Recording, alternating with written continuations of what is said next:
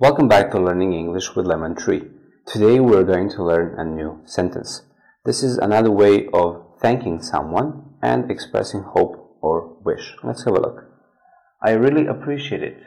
Hopefully, I'll make another reservation soon. I really appreciate it. Hopefully, I'll make another reservation soon. I really appreciate it. Hopefully, I'll make another reservation soon.